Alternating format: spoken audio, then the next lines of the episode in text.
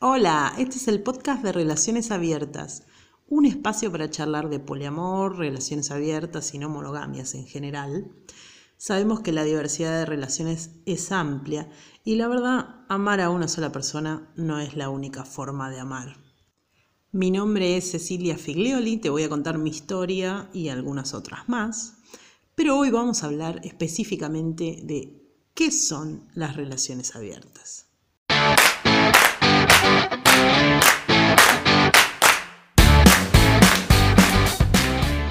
Para empezar, les voy a contar que una relación abierta puede ser abierta en lo afectivo o abierta en lo sexual. Por lo general, la gente suele creer que la apertura es solo sexual.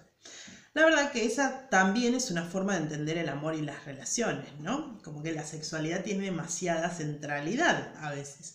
Pero hay gente que se relaciona solo desde lo afectivo, en donde la sexualidad no es algo que les preocupe o que quieran desarrollar y tienen apertura solo desde lo afectivo. Por eso las relaciones abiertas pueden ser abiertas en lo sexual o en lo afectivo o en ambas. Pero además, para entender de qué se tratan las relaciones abiertas, tenemos que pensar primero que la no exclusividad o la simultaneidad de relaciones no es en realidad lo más importante. ¿Qué es, Cecilia, lo más importante para pensar las no monogamias?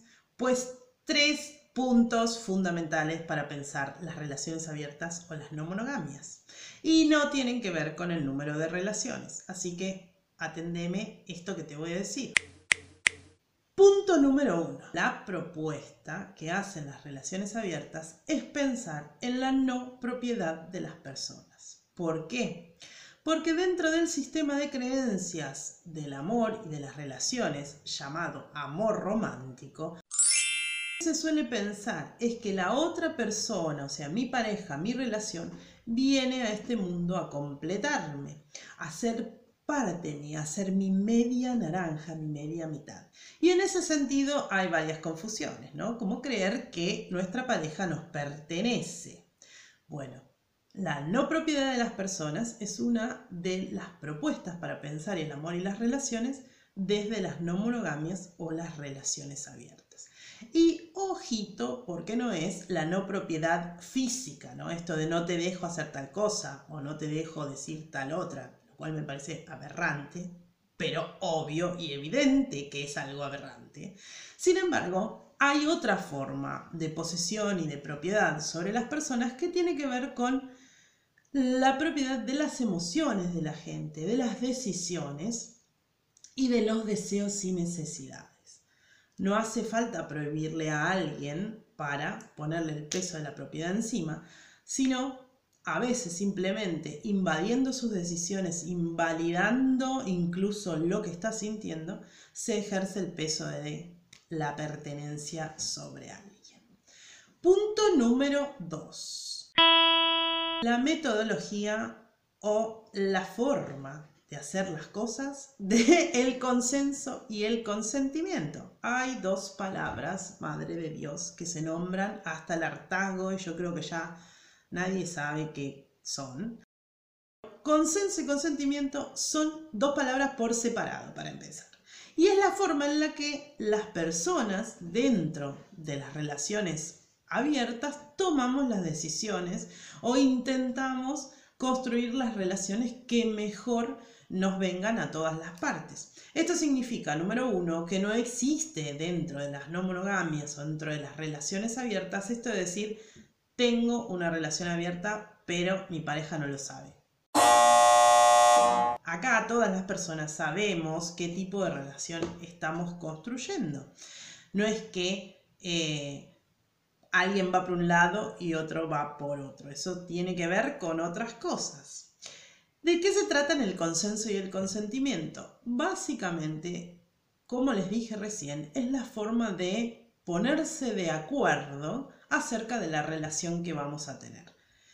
Es una herramienta que se va ejercitando a medida que la relación se va construyendo. Porque es cierto que una, a veces muchas oportunidades, no sabe qué es lo que quiere, no sabe hacia, dónde va y tampoco tiene que saberlo todo en este momento exacto para poder tener una relación.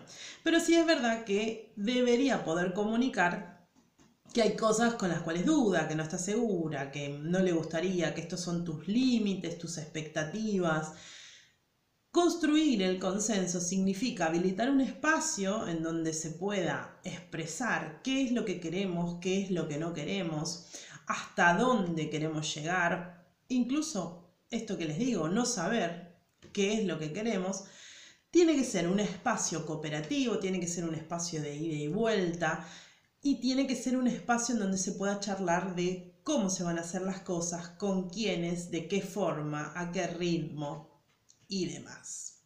El consentimiento es un momento por separado, que es básicamente decir que sí o que no a esos consensos. ¿Y por qué los separamos? Porque muchas veces las personas hacemos consensos creyendo que eso va a funcionar y la verdad que no funciona.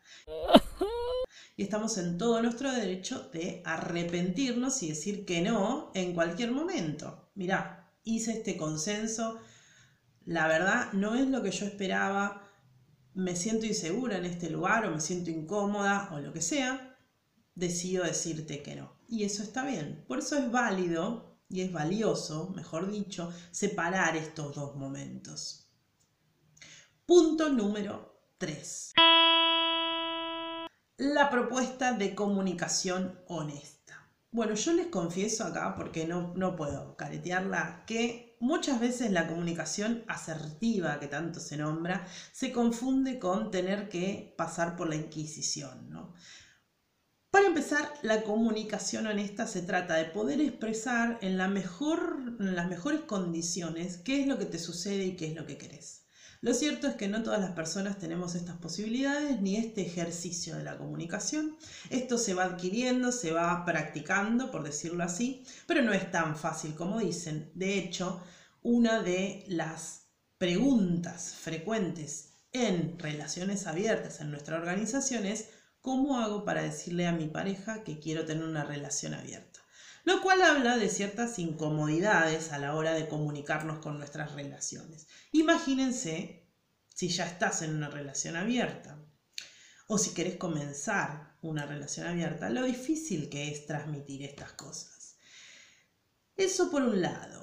Hay técnicas, hay estrategias, hay formas de decir las cosas que nos colaboran para poder comunicarnos de manera más honesta, ¿no? Transparentando qué es lo que queremos y qué es lo que deseamos.